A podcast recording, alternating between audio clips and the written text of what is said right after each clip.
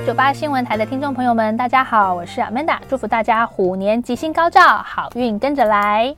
如果你的太阳跟上升星座是在双鱼座的朋友哈，我们在今年度我们讲说哈，其实对于自己的工作表现，哎，一改过去的这种不在乎，我反而会在意喽。好，我很想要这个在工作场合被大家肯定、被大家赞赏，这是一个非常棒哈！你可以把握这样的一个一个动力，好，加上我们讲了今年的呃这个流年的一个行运，其实对双鱼座来说是真的是一个可以乘胜追击的一个好时机，所以在职场上去尽量的展现自己，呃，有机会去好好的争取、好好的把握的话呢，我觉得对于我们的工作表现是会有非常大的加分的。比较提醒双鱼座的朋友，就说要小心是什么？你要去观察，如果你的老板哈是有那种习惯性画大饼，好常常给我们一个美梦的话呢，这种老板、这种主管，你一定要提醒自己要小心。好，就是如果你的上司或是你的老板常常讲说啊，你只要好好的做，日后我一定会怎么样怎么样。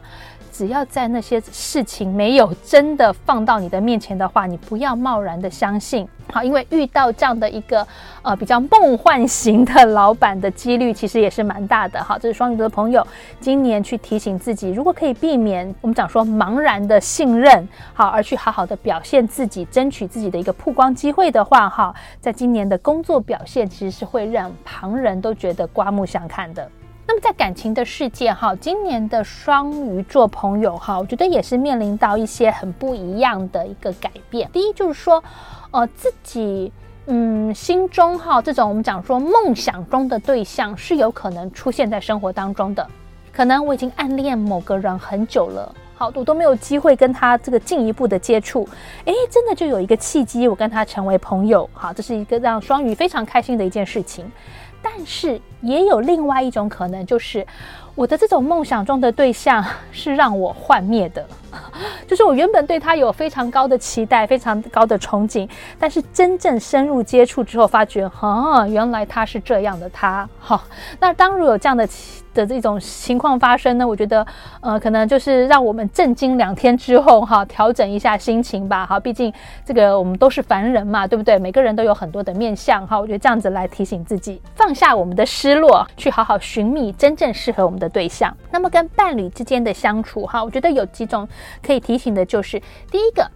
呃，有时候我们会期待我们的伴侣是一个什么的模样，对不对？那我会提醒双鱼，我们不要只是期待。如果我希望我能够有一个什么样的一个伴侣互动，我自己能够先做些什么？好，我自己能够先去调整到一个什么样的一个状态的话，我觉得，诶，这是一个我们可以去掌握的一个比较积极主动的层面。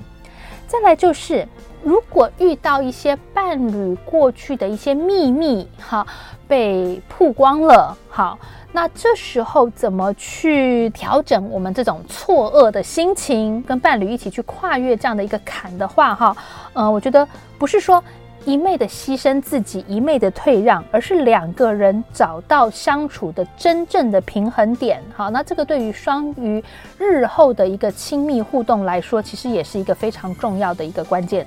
再来就是双鱼座的朋友哈，今年财务上有机会遇到贵人哦。也就是说，当有人善意的好心的提醒我们一些这个财务上的指点的时候，其实是要去听到，要去把握，要去改变。